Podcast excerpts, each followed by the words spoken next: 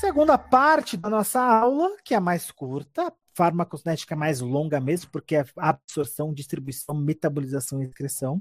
A farmacodinâmica é mais tranquila. Ela nos mostra, nos explica como que a droga age, que receptor que ela age, como que ela promove aquele efeito.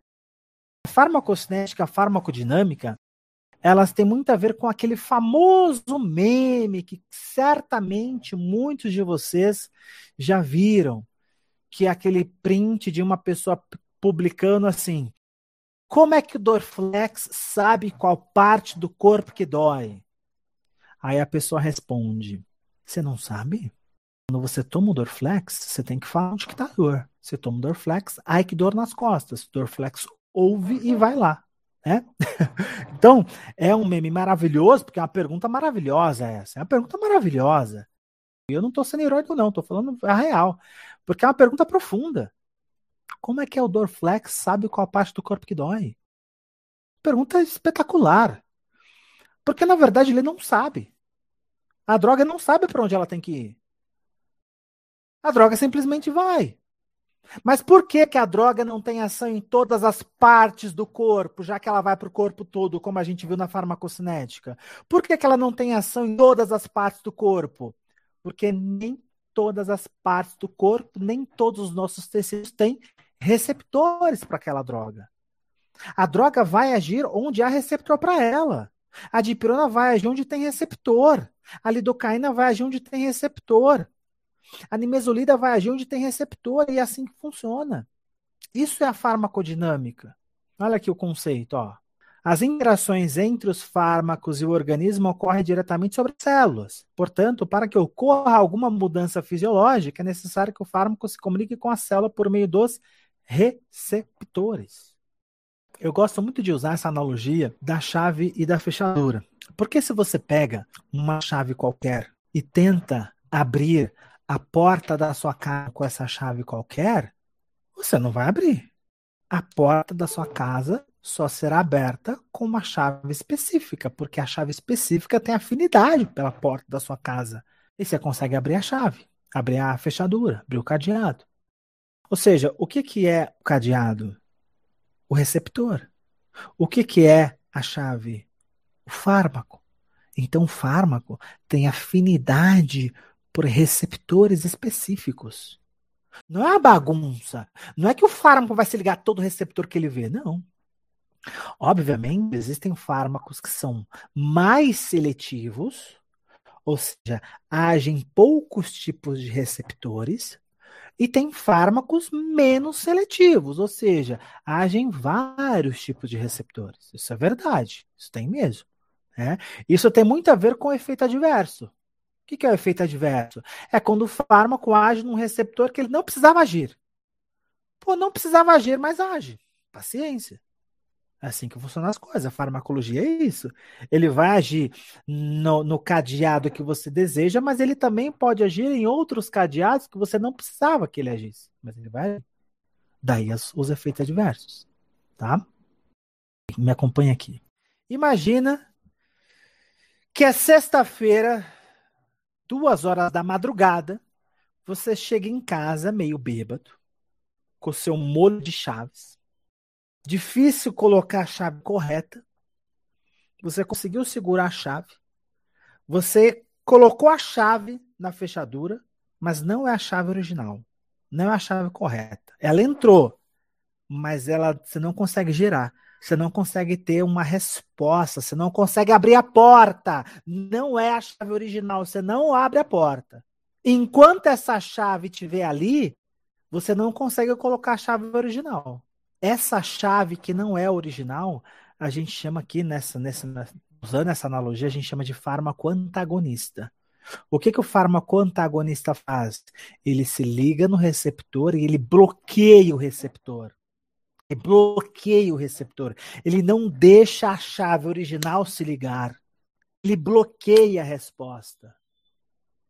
Enquanto que quando eu consigo atingir o receptor, agir no receptor e ativar o receptor, a gente chama isso de fármaco agonista. Fármaco agonista. Portanto, fármacos agonistas se ligam e ativam o receptor. Fármacos antagonistas se ligam e bloqueiam o receptor. Professor, mas beleza, eu até entendo que eu quero ativar o receptor. Mas por que, que eu vou querer bloquear o receptor? Olha só. Exemplo de agonista, exemplo mais importante no nosso contexto, exemplo de fármaco agonista. Adrenalina. A epinefrina do nosso, da, da nossa solução anestésica é um fármaco agonista. Ele vai lá, se liga no receptor, ativa o receptor e gera efeito vasoconstritor. Ele é agonista. Agora, imagina o seguinte: imagina que o seu paciente está com uma reação alérgica. Numa reação alérgica, a gente produz de forma excessiva histamina. Histamina é uma substância que o nosso próprio corpo produz relacionada a respostas alérgicas. E a gente sabe que uma alergia é ruim. A alergia vai dar coceira, já vai dar vermelhidão. Uma alergia mais, mais intensa pode ser perigosa, pode gerar um choque anafilático, pode, pode matar o cara. Uma alergia mais forte. Pode causar anafilaxia. E aí, é, essa própria substância que o seu próprio corpo produz está sendo prejudicial. Está causando prejuízo. Logo, a gente precisa fazer o quê? Precisa bloquear o receptor dessa histamina. Precisa bloquear o receptor da histamina, precisa impedir que a histamina haja. E como que a gente impede que a histamina haja? Utilizando uma droga antagonista de receptor de histamina. É isso que a loratadina faz. É isso que o loramina o Fenergan, o Alergo, o Alectos e tantos outros antialérgicos que a gente tem aí no mercado. Ou seja, eu estou bloqueando o receptor, estou antagonizando o receptor. Professor, mas todo fármaco se comporta como agonista e antagonista? Não, não. Tem fármaco que tem um outro tipo de comportamento. Tem fármaco que a gente chama de inibidor enzimático. Por exemplo, nimesulida nossa famosa nemesolida, ele é um inibidor de enzima. Ele inibe enzima. Inibe a COX, né? Nossa famosa COX. Tá? Mas também é farmacodinâmica. Então, sempre quando a gente fala sobre farmacodinâmica, a gente está estudando como a droga age. Que receptor que ela age, que local que ela interage, o que, que ela faz com esse receptor. Tipos de receptores que a gente tem. Só para vocês terem ideia, claro que a gente não vai abordar cada um dos tipos de receptores, porque a gente teria que ter uma, uma aula de seis horas para falar de cada um desses receptores, mas é só para a gente conhecer aqui, ó. Tipos de receptores. A gente tem receptores de membrana.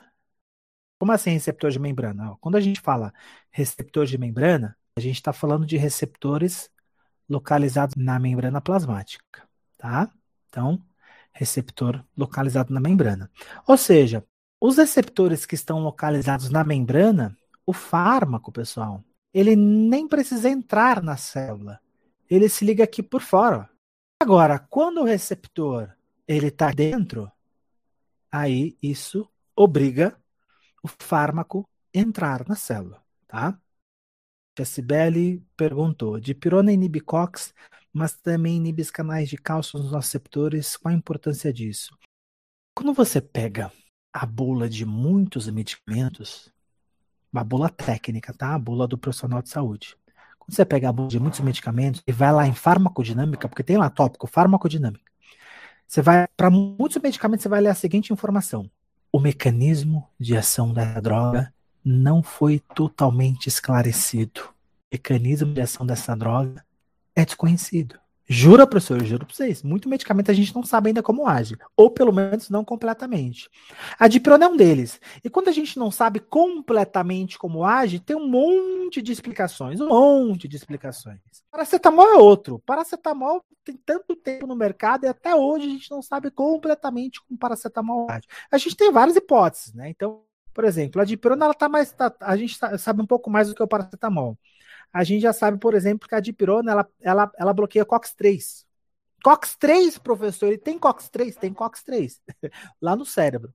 Mas provavelmente o efeito mais importante da dipirona é diretamente nas, nos, nos, nas terminações nervosas nociceptivas. Os nociceptores nada mais são do que terminações nervosas de neurônios sensoriais relacionados à dor. Então, esses neurônios sensoriais, eles são mais sensíveis à, à, à entrada de cálcio. Quando entra cálcio nessas terminações nervosas, eu estou ativando dor. E aí, o que, que a dipirona faz? A dipirona vai lá no canal de cálcio e bloqueia o canal de cálcio. Tem um receptor dentro do canalzinho de cálcio, ele bloqueia, o cálcio não entra. Não entra no cálcio, não tem potencial de ação e, consequentemente, a gente tem efeito analgésico. Então, apesar da dipirona também bloquear COX, o mecanismo de ação mais importante dela é bloquear os canais de cálcio diretamente nos nossos receptores, tá? Muito bem. Então, voltando aqui, o receptor ele pode estar localizado na membrana plasmática, ele pode estar localizado no citoplasma, tem receptor no núcleo também. Então, tem receptor em tudo quanto é lugar. Mas qual é o local mais comum? Membrana plasmática, tá? É o local mais comum dos receptores é na membrana plasmática. Então, por isso que eu coloco aqui, ó, receptores de membrana plasmática do tipo metabotrópico, receptor citoplasmático ou nuclear, ou seja, tá no citoplasma ou no núcleo. Receptores de membrana do tipo ionotrópico, é um receptor que se localiza na, na membrana plasmática, está relacionado ao transporte de íons. Receptor localizado no interior de canais iônicos. Receptor enzimático e receptor como a proteína transportadora. Vou dar um exemplo de fármacos que atuam em cada um desses receptores, tá? Então, olha só. Receptores de membrana do tipo metabotrópico. Fármacos que agem nesse tipo de receptor. Todos os vasoconstritores agem nesse tipo de receptor.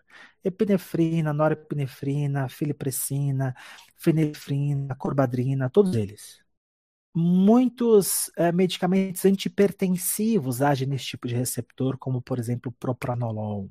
Receptor citoplasmático nuclear, exemplo de fármaco que age nesse tipo de receptor. Anti-inflamatórios corticosteroides, como dexametasona, betametasona, hidrocortisona. Esses fármacos agem em receptores citoplasmáticos ou nucleares. Exemplo de fármaco que age em proteína transportadora, antidepressivos tricíclicos, como por exemplo amitriptilina, bloqueiam o transportador de serotonina e de noradrenalina. Exemplo de outra droga que age em proteína transportadora, cocaína. Cocaína bloqueia o transportador de monoaminas, tais como noradrenalina, dopamina e serotonina. Receptor de membrana do tipo ionotrópico, exemplo de droga que age nesse tipo de receptor midazolam, diazepam, ou seja, ou seja, os ansiolíticos benzodiazepínicos agem nesses receptores. Exemplo de droga que age em canais iônicos. Aí ah, eu vou pegar o comentário da Cibele, dipirona. Dipirona age em canal iônico, canal de cálcio. Os próprios anestésicos locais agem em canais de sódio. Enzimas como receptor, anti-inflamatórios não esteroidais ibuprofeno, cetoprofeno, niazolida, celecoxib, betrocoxib, diclofenaco, todos os anti-inflamatórios não esteroidais, os AINES, bloqueiam enzimas, as enzimas ciclooxigenases, as famosas COX, tá? Ou seja, vejam que existem muitos alvos farmacológicos muitos alvos, fora os fármacos mais modernos que têm saído aí, fármacos que agem na expressão gênica, enfim, tem coisas bem interessantes aí que, que o mercado farmacêutico tem produzido e vai produzir fármacos bem modernos, mais seletivos nos próximos anos. É isso, meus queridos. Quero concluir com essa frase do Carl Sagan, que é um dos caras que mais me inspiram na vida que tem muitas frases que ele que eu gosto que ele escreveu, mas essa aqui eu, eu tenho um carinho por ela que ele fala assim: compreender é uma forma de êxtase. Ainda mais um assunto difícil como é a farmacologia. Farmacologia é difícil. Quando eu tive que estudar farmacologia lá atrás, quando eu tive que aprender farmacologia, poxa, eu tive muita dificuldade, porque é difícil. E aí, quando você entende um assunto que é complexo, isso gera uma satisfação um, um prazer muito grande. Agradeço o carinho de vocês. Um beijo. Até a próxima.